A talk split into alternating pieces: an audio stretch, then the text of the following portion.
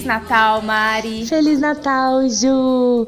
E Feliz Natal para você que tá acompanhando a gente. A gente já tá aqui finalizando o nosso podcast, né? A gente tá chegando. Chegamos no dia 23 de dezembro. Sim, Uau. o Natal já é depois de amanhã. Nossos 31 Ai, ai. dias já estão acabando. E a gente tem muito que agradecer a companhia de vocês durante todos esses dias. Se você ainda não escutou todos os episódios, volta lá, escuta todos, porque tá muito legal. Durante todo esse mês de dezembro, a gente tem lançado um episódio discutindo e comentando um filme de Natal pra gente viver ao máximo essa melhor época do ano. Antes da gente começar, se você ainda não acompanha a gente nas redes sociais, procura a hashtag Então é Natal Podcast tudo junto. Segue o Instagram da Ju, segue o meu Instagram, discute com a gente lá o que, que você tem achado, o que, que você gosta no Natal, quais são os seus filmes preferidos. Quem sabe aí a gente não pode continuar com esse projeto e ainda falar daqueles filmes que vocês gostariam de ter ouvido por aqui. E Ju, pra gente poder começar, hoje a gente vai falar de um filme que ele tem várias histórias ao mesmo tempo. Então acho que a gente já pode ir direto pro nome dele. Conta pra gente qual que é o filme de hoje. O filme de hoje é um clássico natalino, um clássico que é tão ruim, mas tão ruim, que acabou sendo memorável, né? Eu acho. Sim. Envelheceu muito mal e é claro que nós estamos falando de Simplesmente Amor. Um filme que poderia muito bem ser sobre abuso, machismo e qualquer coisa nos parâmetros de hoje que não correspondem a amor. Né? Só que muito. Sério. É. Pra mim, nada nesse filme é sobre amor. É, eu preciso concordar com você, mas ainda tem muita gente que gosta muito desse filme e acha que ele funciona como um ótimo filme de comédia romântica, daqueles de encher o coração de sentimento, sabe? É, eu confesso que eu não sou uma dessas pessoas que enche o coração de sentimentos, mas quando esse filme tá passando, eu assisto, sabe? Eu já vi ele muitas vezes. É, eu adoro o, o Bill Nighy, né? Aquele cantor ridículo, absurdo. Eu gosto muito Ele pelo menos é o mais sincerão, né? Ele fala a verdade. Ele É, não não, fica ele é sofrendo absurdo. igual os outros, né? Ele fala Não, o que ele pensa mesmo. Muito dele cantando, tipo, odiando tudo que ele tá cantando. É. E a música prega na minha cabeça. E o pior é que- Semanas. E o pior é que ele fala, né? Que é uma porcaria o CD, mas ele tá ali cantando mesmo assim. Simplesmente Amor é uma comédia romântica natalina aí de 2003 que vai acompanhar o desenvolvimento de 10, eu disse 10, gente. Por que colocar 10 histórias diferentes num filme? Que eles queriam É. mostrar que existe amor, Ju. Dizem que é por isso. Histórias essas, né, que de formas maiores ou menores vão se entrelaçar e se conectar, demonstrando o poder e a complexidade das relações românticas numa época tão cheia de expectativas como o Natal.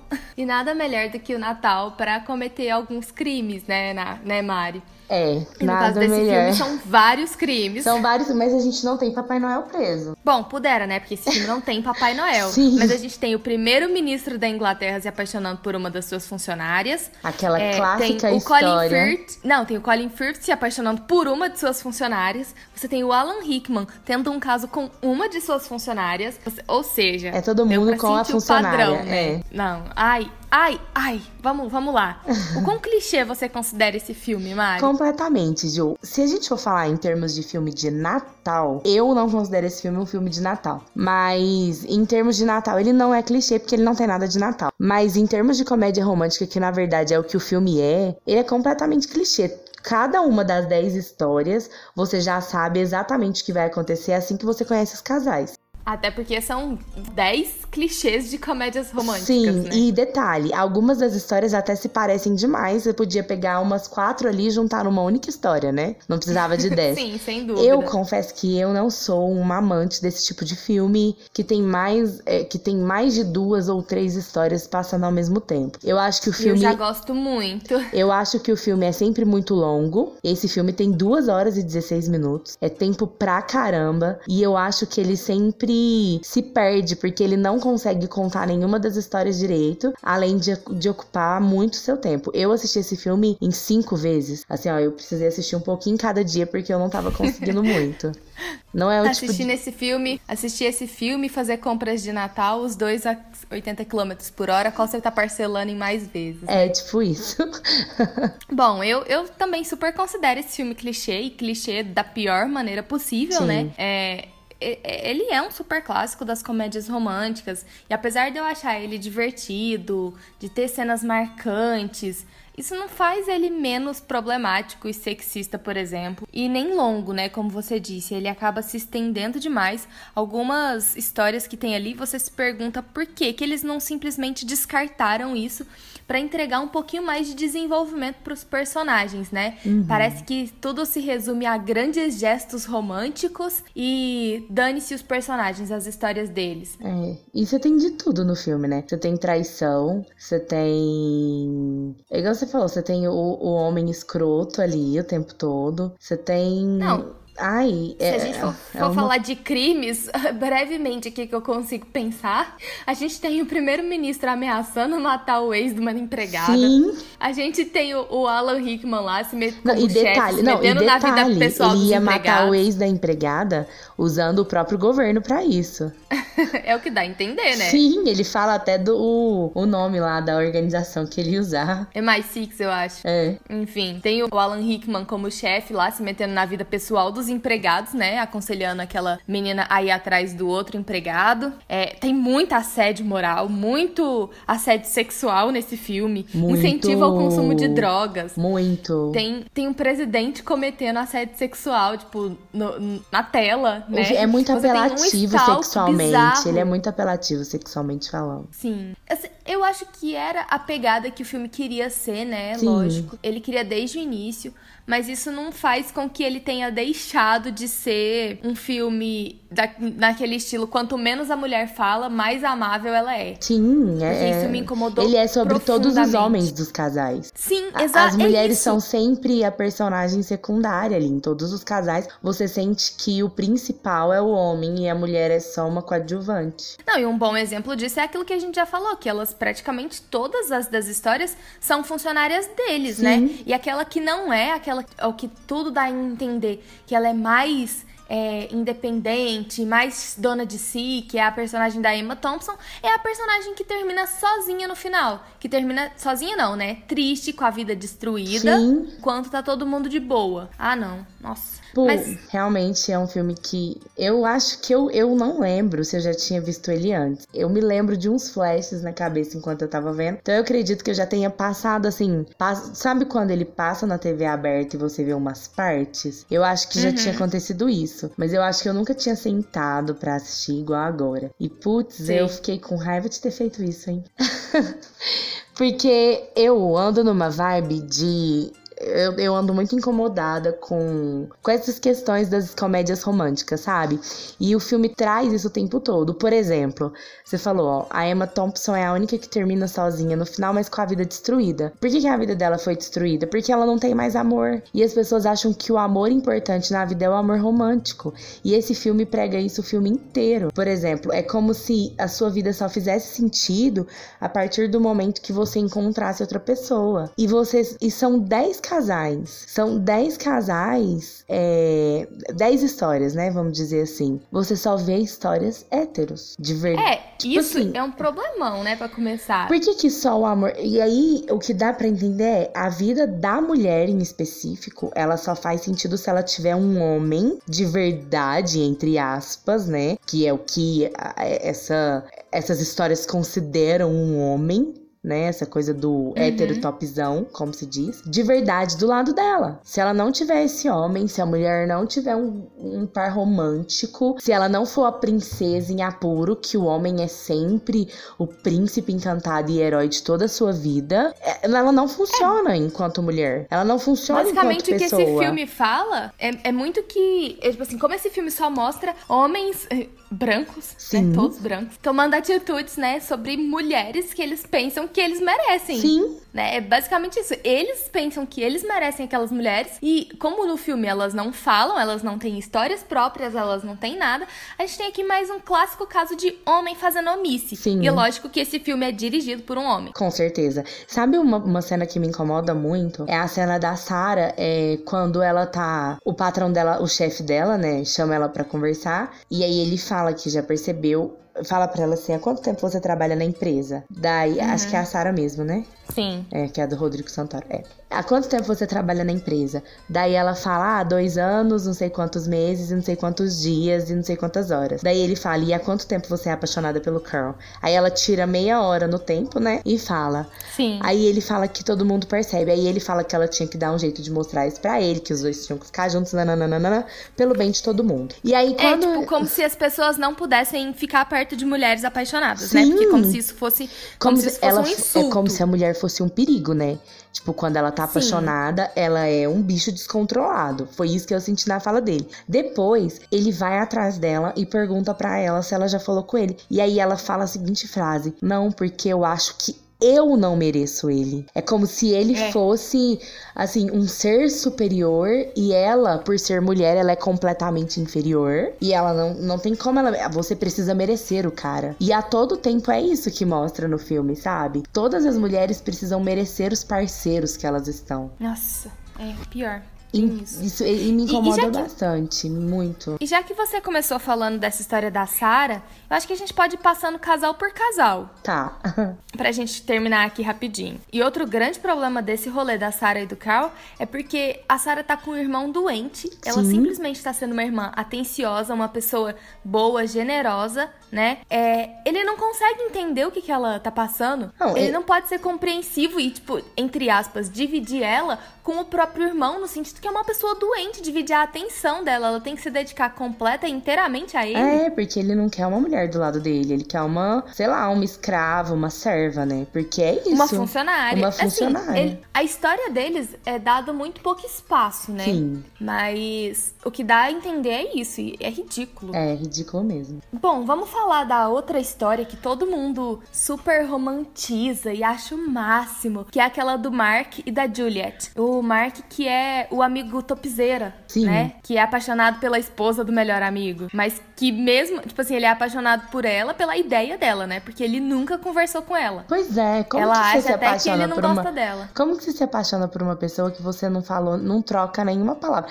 Você não conhece. Você pode apaixonar, eu acho que você... é uma atração. Você apaixona pela ideia. É, e tipo assim, é mais uma atração, talvez física, uma ideia do que o amigo te conta. Mas assim, não tem como ser um sentimento de verdade, igual o filme tenta pregar, sabe? Não dá, gente. Não, e, e, uma coisa que, assim, eu nunca vou perdoar a internet por ter romantizado essa cena e eu achar que ela era uma coisa e ela ter sido outra. Quando eu vi a primeira vez, eu achava que aquela cena das, dos cartazes, Sim, sabe? Sei. Era super legal, eu não sabia o que que era. E eu vi o filme a primeira vez e eu fiquei, por quê? Por que que isso tá acontecendo? Eu achava que Porque era uma parece cena... que ao invés dela achar muito esquisito, ela acha romântico, ela acha legal o fato dele ter prestado tanta atenção nela, assim, mas de um jeito creepy. É, tipo, o fato dela ter ido e beijado ele no final é meio que assim: é, toma aqui esse prêmio de consolação, você ganhou. É, e, por exemplo, querendo ou não, apesar de tudo, ela era casada com o melhor amigo dele, né? Sim. Isso é, um, também, isso é né, é uma coisa bem bizarra, sabe? Tipo, não sei, eu acho que eu não conseguiria. Se o melhor amigo do meu enquanto... noivo fizesse uma coisa dessa pra mim, eu não ia achar romântico. Um cara que nem conversa comigo, que nunca me conheceu, nunca quis saber, tipo, faz uma coisa dessa, eu acho que eu ia chamar a polícia. Exatamente. a grande questão é por que, que depois dela assistir aquela fita e depois de ver a forma como ele olha para ela, é sei psicopata. lá, eu também, credo, eu também teria medo. e aí vamos passar para outra história meio psicopata, né, na minha opinião. Acho que todas que são. é a do Jamie e a da Aurélia. Sim. Que é o Colin Firth, né? E a, aquela, e a Aurélia, né? Que é uma portuguesa que tá na França e basicamente foi entregue para ele, né? Aquela outra, a dona Sim. do casebre que ele tá ficando. Aquela dá uma assim, sensação. Eu trouxe uma pessoa para você. É, sabe aquela coisa de quando você tá Sabe esses filmes de escravo que você vê a pessoa vendendo o escravo, daí você pega e ele vira posse do outro?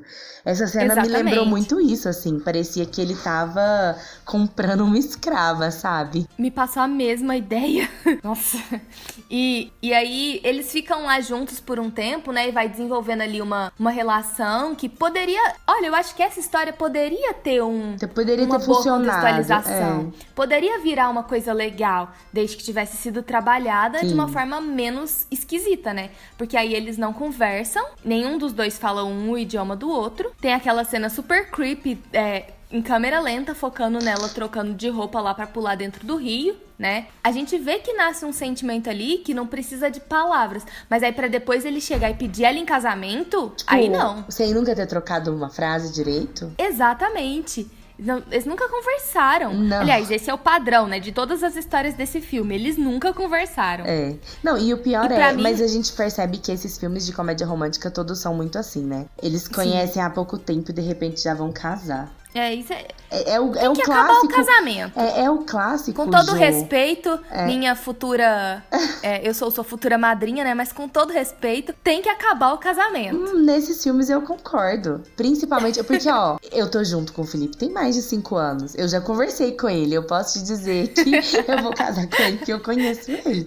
Agora. E não porque vocês pensaram em casar da noite pro dia, né? Não, não foi isso. Foi toda uma história construída. Agora, o grande problema dos filmes de comédia romântica que eu vejo e esse filme ele tem muito isso, é essa questão da idealização do relacionamento, sabe? Você não Sim. sabe o que você, que o que ele vai ser porque você não viveu aquilo, você idealiza e toma as atitudes, você faz as pessoas acreditarem é que o relacionamento perfeito é o relacionamento com grandes gestos, que você precisa uhum. surpreender de forma grandiosa e não Sim. o relacionamento onde você não precisa surpreender, você precisa conhecer a pessoa que tá com você e prestar e atenção diálogo. nos mínimos detalhes, sabe? O que ela Sim gosta, e se importar, né, gostar. Mari? Isso. Agora não. Porque eu acho que falta muito aqui se importar com a outra pessoa, respeitar ela. É, é por isso que tantos casamentos, às vezes, são fadados ao, ao fracasso, Ju. Porque a gente acha, a gente cresce achando que o homem perfeito, muitas vezes, né, é o homem que te manda flores, o homem que faz uma declaração em público, o homem que fala de você, que te leva para os lugares, o homem que esses os, o homem, todos os homens desse filme, sabe? Essa coisa assim, é como se fosse um, não é, não é bem um príncipe encantado, mas traz um pouco dessa questão dos contos de fada, sabe? Às vezes, então, é. o homem que é um cafajeste, mas que enfim, muda por causa da mulher. Esse tipo é. de coisa é muito problemático e esse filme traz muito isso em 10 casais diferentes. Oh. É, é, tipo... Inclusive, falando de problemático, aquela história do Colin e as Sim. meninas americanas, né? Tipo, como, como essa história. O harém é dele, né? É, o harém dele, mas não só isso. Ele é um cara ridículo, babaca. Ele trata mal todo mundo todo no início. Mundo. Com que ele conversa. Aí ele acha que o problema não é ele, não. São as mulheres da Inglaterra. É, que aí, por, aí, isso, por isso ele, ele vai, vai pra América. Porque... Pros Estados Unidos, porque lá as mulheres iam se encantar com o sotaque dele. E o que que acontece? Porque ele é um lord. Ele tava certo. É, as mulheres iam ficar apaixonadas porque ele é inglês. Ou seja, aquela coisa bem do eurocentrismo, né? Assim, eu sou o, o melhor do mundo e vocês vão se apaixonar por mim só por quem eu sou, assim. Porque eu sou inglês e vocês são... Não, e não bastasse o absurdo dessa situação, no final ele ainda volta lá naquela cena do aeroporto com ela elas a tiracolo, né? Tipo, como se elas fossem presentinhos da viagem. Claro, e tipo assim, são vários mimos. objetos. E aí é onde você vê mais claro ainda a objetificação da mulher nesse filme. Porque a mulher não era aquela que ele queria conhecer, apaixonar e ter uma história. Não, ele queria várias ao mesmo tempo para ele usar como ele quiser, falar como ele quiser, ter sexo quando ele quisesse e pronto, acabou. É tipo uma objetificação mesmo. O filme é basicamente várias histórias de homens é, alcançando seus grandes desejos, Sim, seus grandes é sonhos e fetiches, né? Uhum. É isso. E as mulheres são ah, os objetos desses desejos. Exatamente. Ai, nossa, parece que quando a gente vai falando assim, vai ficando ainda pior, né? Vai, Ju. E seguindo para a próxima história, acho que a gente já pode falar aqui que vai acabar emendando dois casais juntos, que é o Sam e a Joana, né? Que é filho do Liam Neeson. Aham. e a menininha da escola a qual ele é apaixonado. Bom, como são, como é um romancezinho infantil de escola, eu acho que esse de todos seria entre aspas o menos problemático, sim, né? É, eu acho que Mas... sim. É de todos um, um, um menos. Mas aqui o filme ressalta uma coisa que pelo conselho dos adultos, o filme acaba ressaltando uma coisa que acontece em todas as outras histórias. Ah, ao mesmo tempo em que o pai dele incentiva ele a ir atrás do, do que o coração dele diz, né? Do que ele tá sentindo e ser justo com os próprios sentimentos, Em nenhum momento o pai dele fala assim: não, por que, que você não vai lá e conversa com ela para saber do que, que ela gosta? O que, que ela quer, se ela realmente olha para você desse jeito. Quer. Né? E assim, Ele... eu, só não, eu só não problematizo demais isso aqui, porque eu acho que o pai dele até pergunta para ele: aí, você já falou com ela? Só que o menino não tem coragem, é, né? É, Por quê? Uma, Porque ele tá convivendo demais com fala... os homens desse filme. Tem uma frase que ele fala com, com o filho dele, quando ele quer descobrir que ele, o filho dele fala assim: Ah, eu tô com um problema, eu tô apaixonado. Que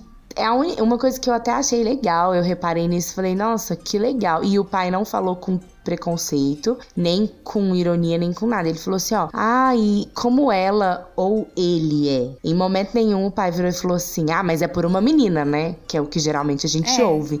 Não, ele quis saber. E eu acho que nesse caso desse pai, se ele tivesse falado que eu acho que poderia ter o, o roteiro poderia ter usado isso talvez para fazer uma coisa diferente, a gente vê um pouco menos dessa heteronormatividade aí que a gente só vê nesses filmes de comédia romântica. Ele poderia ter falado, ah, ele não sei o que, por exemplo, podia ter respondido assim o menino. Eu acho que nesse caso o pai não seria um escroto, sabe? Porque Sim. nessa Aliás, frase, vamos convenhamos eu... que a única parte boa do filme é o Liam Neeson. Sim, é o único, porque você vê que ele quando ele fala da esposa no funeral, é bem bonito você ver o jeito que ele fala da esposa, que ele construiu uma relação e o jeito que ele fala pra não mim... parece que ela era esse tipo de mulher. É, que ela era a mulher que o filme tenta trazer, sabe? Uma mulher Sim. casta, submissa, que tem que fazer só o que o homem quer. Porque a mulher pode Mas, ser o que né, ela quiser. A gente, não, a gente não, não tem a oportunidade de ver ela não, em tela, né? Não tem. Porque tem que ser assim, né? Porque ela filme. teve que morrer, né? Porque Exatamente. o filme não podia trazer esse tipo... É,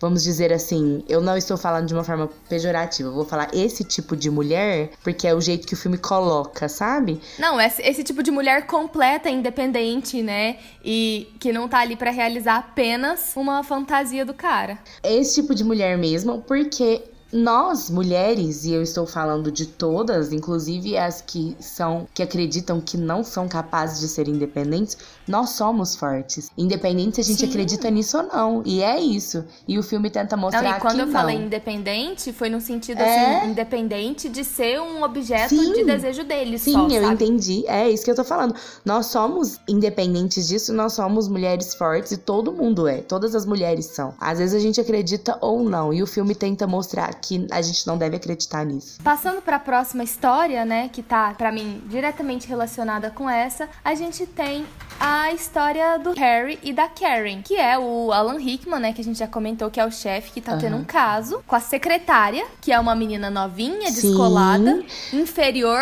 hierarquicamente a ele, em contraposição ali à esposa, né, que tem uma carreira consolidada, que é escrita como uma pessoa intelectual e pelo jeito, né, como o filme faz a gente entender, ela é chata. Ou seja, né? se você é uma mulher independente, uma mulher que não precisa do seu marido para crescer na vida, você é chata. É, e aí você já tá mais velha da idade dele, Sim. vocês já viveram uma vida. Agora ele então pode você pegar já é desinteressante. É. É. Porque. Nossa, pra mim, é, é a um... cena que ela descobre lá é tão triste, eu fico tão revoltada, sabe? Porque durante, quando eu vi o filme pela primeira vez, eu tinha tanta esperança de que era um mal entendido, sabe? Sim. Mas... Mas não era, né, Ju? Infelizmente. E, tipo, o pior de tudo é que eles continuam juntos, né? É, a, a escritora do filme, uma das escritoras do filme, né? Uma vez respondendo umas perguntas no Eu Twitter, falou que ele realmente, que ele realmente traiu ela, né? Que é, não era só um será que vai, será que não vai, que teve, que realmente aconteceu e que ela descobriu, mas eles continuaram juntos. E, e isso é ainda pior, né? É. Porque tipo, ela merece tão mais. E a gente vê ela nas interações delas, dela com os outros personagens, como com o do Liam Neeson, que dá a entender que eles são muito amigos, Sim. né? E com a com o próprio irmão dela, que é o primeiro-ministro, que ela é uma pessoa divertida, né? Ela fala, ela tem essa acidez, ela fala as verdades, ela, ela não, não fica poupando os sentimentos deles. Mas é lógico, né? Como uma mulher que faz isso, ela tem que ser punida no filme. E ficar sozinha, sem amor, sem nada. Isso me revolta de um tanto. Sim. Eu fico tão brava com essa história, tão brava. E falando dela, a gente já pode até emendar na próxima, que é do irmão dela, né? Sim. Do primeiro-ministro com a Natalie. Que é uma história também que me incomoda demais. Porque desde a primeira vez que ele vê ela, ele seca ela assim, né? Que eu, uhum. ela, porque não percebeu em um primeiro momento, mas de deixar até. Já é graça. desconfortável de assistir, Sim, né? Sim, você fica até sem graça com a forma que ele olha para ela, né? E, Sim. assim, ela, quando ela conta a história do ex-namorado, que fala pra ela que ela é gorda e tal, acho que o filme quis trazer uma história de sobre isso, falando um pouco sobre essa questão da gordura e tudo mais. Mas primeiro que eles pegaram uma atriz que de gorda não tem nada, né? É, ela não é gorda. Não, ela aí, não é. E aí, ela, ela, ela tem essa distorção da própria imagem e aparentemente os outros personagens também. Pois é. Sobre a imagem dela. Sim. Porque aí todo mundo acha que ela é uma gorda e nojenta, né? Que tipo, parece isso que eles falam dela. Isso me incomodou de um tanto. E assim, e aí ela é demitida, apesar de realizar o trabalho dela direito. Mesmo que ela. Ah, e outra coisa que eu preciso falar dela. Como ela. Como ela fala, ela fica nervosa. E aí ela acaba falando muitas coisas, né? A Tipo assim, igual no começo lá, que ela fala palavrões enquanto ele tá só se apresentando para ela. Aí ela vai falando muitas coisas. O filme traz uma, uma, uma ideia, por exemplo, ele é super sem noção. Ele fala um monte de coisa que ele não deveria em vários momentos do filme. Mas quando é ela, isso é muito mais pesado, porque são várias pessoas julgando ao mesmo tempo, sabe? É tipo assim, a mulher, ela não tem, igual você falou, ela quanto mais calada, melhor. Porque a hora que ela abre a boca é um grande problema. Se o homem abre a boca, a gente consegue consertar ainda. Não, e a, sem falar da relação de poder que existe aqui. Afinal, Sim. o cara é chefe de Estado, pelo amor de Deus. Sim. Né? É, eu fico muito incomodada. E aí ele pega, ela sofre assédio sexual daquele outro presidente que tá visitando. Sim. Aí ele defende ela, entre aspas, né? Ele defende ela. Depois ele percebe que ele tá apaixonado pra, por ela. Aí ele demite ela, porque ela é muito tentadora. Ou seja, até o assédio do presidente dele. foi culpa dela, porque ela é tentadora. Exatamente. E eu não aguento mais. E aí no final ele vai atrás dela e tudo se resolve, etc, etc, etc. E ela perdoa. Ai. E, enfim. É mais enfim. um caso de comédia romântica, né? É. De novo o homem fazendo omisso. Sim, de novo. Por último, tem aquele casal que geralmente é cortado de quando o filme é exibido na TV aberta, né? Sim. Que é o. Eu não sei o nome do cara. É o Martin Freeman. Sim, é, eu esqueci o nome dele no filme também. Eles apareceram tão pouco, assim, que... É, o Martin Freeman lá, que a gente vai chamar ele aqui de John. É o John e a Judy, né? que são aqueles dois atores que estão fazendo alguma coisa de um filme que é meio pornô, não sei. É Sim, é estranho, é. né? É como se eles são... É... Como que fala quando você dublês também, tipo né? Du... É... é... tipo dublê de corpo, né? É. Eu entendo Não, isso Enquanto também. eles estão lá fazendo todas as coisas, eles ficam conversando vários assuntos aleatórios. Parece que até pra não prestar ser... atenção do que eles estão fazendo, né? Apesar de ser super sem noção, se tem um casal nesse filme que conversou e que poderia ter desenvolvido alguma coisa, é São eles. eles. Porque eles conversaram até sobre, sobre tudo que eles gostam, né? Eles foram falando Sim. sobre vários assuntos diferentes. E no fim, ele pede para sair com ela, né? Dentro dentro do, de todo o, o, consentimento falho desse filme, até que essa história aqui não foi, não foi ruim. Não. Ela só é inútil. Sim. E um excesso de exposição do corpo dela que, pra quê, né? Né, porque ela fica completamente despida, né? Os peitos dela é uma das primeiras Sim. coisas que aparece no filme. É. Bom, mas a gente falou bastante mal do filme, não tem muito de bom que falar. Mas, é, eu, assim, na minha opinião, ele ainda tem boas cenas, sabe? Cenas memoráveis. Uhum. É, pra mim, a melhor cena do filme é o funeral da esposa do Liam Neeson. Sim, é bem que emocionante. é logo no início, mas eu acho muito emocionante. Também gostei muito dessa o, cena. Tem a cena do Hugh Grant dançando. Ele odeia, você sabe que ele odeia essa cena, né? O ator. Eu sei, ele não queria fazer, não, né? ele odeia e até hoje ele pergunta como que as pessoas gostam tanto desse filme. É, bom, isso é uma boa pergunta. Inclusive, isso me lembra de um acontecimento político de 2005, se não me engano, que eu vi enquanto eu estava pesquisando sobre o filme, que o Tony Blair, que era o primeiro-ministro da Inglaterra, né? Uhum. Ele, ele deu uma declaração que ele sabia que, tipo, a maioria das pessoas queria que ele fosse o, o Hugh Grant em simplesmente amor, né? E simplesmente falasse para o presidente dos Estados Unidos que ele podia, né, ir se fuder. Uhum. Mas, mas ele fala meio que assim, que a diferença entre um bom filme e a realidade é que na vida real, tipo, tem o dia seguinte, tem o ano seguinte, Sim. tem a próxima vida Sim. pra tipo, você ficar contemplando as ruínas das consequências de você querer um aplauso falso, fácil, Sim, né? Isso é uma e muito real. É... Outra cena que eu gosto bastante é são todas. Eu falei, foi a primeira coisa que eu falei, que é a do Bill Nighy sendo um completo ridículo, né? Aham. Cantor decadente. e a hora que ele tá naquele programa de TV que ele Nossa. fala: Ei, crianças, não comprem drogas. Se, tornem um cantor é, e vocês vão, famoso vocês vão ganhar de graça. de graça. eu ri bastante Eu também ri cena. muito. É, eu gosto do Liam Neeson e do filho assistindo Titanic. Eu acho Ah, é fofo. Pra mim, fofo. quebra um pouco aquela ideia de, Sim, tipo, do homem machão, né? Que não tem sentimentos. Porque né? ele não tá vendo Titanic por causa de uma mulher. Ele tá vendo porque eles querem assistir. Eu, eu acho que E é um- mim cena- são as únicas partes bonitinhas do filme. É, é as cenas do Liam. Sim. Se tem uma que poderia salvar o filme, seriam as dele. Sim. E tem a cena que é a fala mais, pra mim, a icônica, a mais importante de todo esse filme, que resume o que a gente queria que os personagens todos estivessem pensando o tempo inteiro. Que é quando o Colin Firth chega lá pra falar com a Aurélia, né? Uhum. No final. Que aí ele fala que quer casar com a filha, o pai faz a confusão achando que é a outra filha, né? E diminui a menina só porque ela é gorda Pois de é. novo muita gordofobia. E aí a menina sai correndo, dizendo que o pai dela vai vender a Aurélia como escrava pra esse cara inglês. É muito bom, tipo assim, ela sai gritando. Tipo, o pai vai vender a Aurélia como escrava pra esse inglês. tipo, É, realmente é uma cena boa Exatamente. também. Mas é aquela coisa da escravidão. É Tá vendo? Ele, até a menina concorda que a gente acha que no início parecia que ele queria comprar uma escrava. é. E aí, Ju? Por fim, A, a nossa pergunta tão esperada do final do episódio, né? Esse filme parece que você gostou bastante dele, né, Ju? Assim, pelo É. ah, que a gente eu pôde adoro, falar. né? Adoro detestar o Eu filme. sei.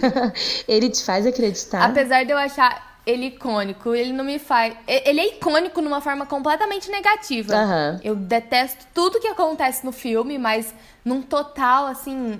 Eu já assisti o filme várias vezes. E É. Não vamos passar pano pro filme, lógico. É, Eu não, não É. consigo assistir de novo, não. Eu confesso pra você Eu- que ele não me Eu pega acho de que novo. ele não me fez acreditar nadinha no Natal. Tem- primeiro que eu tô nadinha. procurando o Natal no filme até agora. É, é, A única coisa acontece durante o É, Natal, é que né? ele fica contando, fazendo tipo uma contagenzinha regressiva lá, né? É, eu acho que é porque todo mundo se encontra no aeroporto, É, né, Mari? mas é só isso. Na- naquela noite do Natal. É só, é só todo mundo só passa por ali, né? É Mas, isso. gente, é, aí eu tava lendo uma crítica, né, de uma pessoa que amou o filme, falando que esse filme ele é sobre amor e sentimento e que a gente consegue ver o Natal vivo aí, porque o filme defende o amor e foi isso que o criador do filme quis trazer com essa história. Eu discordo Ah, completamente, porque o filme não é sobre amor, o filme é sobre abuso e eu acho que a gente precisa entender que o amor, ele não é. O amor, ele não é um sentimento abusivo. Quando existe É, uma relação abusiva, não é amor, gente. Eu super concordo com você. A gente- Mas eu preciso concordar com outra coisa, que apesar do filme não ter me feito acreditar no Natal, ele grudou aquela música na minha cabeça. É, Ele te fez acreditar em uma I música do it Natal. in my fingers, I feel it in my... É, Sabe? Sei, música? ela também grudou na minha cabeça. e o pior é que no, no comecinho é bem ela, né, assim. E eu falei, gente. É. Mas é isso, eu acho que de todo jeito ele tem seus eh, nesse filme, eu acho que o nome dele tinha que ser diferente. Não podia ser amor Oh. no, no nome. Também acho. E acho que a gente precisa ol- começar a olhar pra esse tipo de filme de uma forma diferente e problematizar o que precisa ser problematizado. Então é isso. Feliz Natal, Mari. Feliz Natal, Ju. Feliz Natal, gente. Acompanhe a gente nas redes sociais. Não esquece da hashtag Então é Natal Podcast, tudo junto. E até amanhã. Até. Tchau. Tchau. Podcast foi criado e produzido por Juliana de Mello e Mariana Diniz. Edição de Euler Félix, amigo querido a quem devemos milhões de agradecimentos, e host do incrível podcast de terror Necronome Conversa. Acompanhe o trabalho dele e incentive seu produtor de conteúdo local.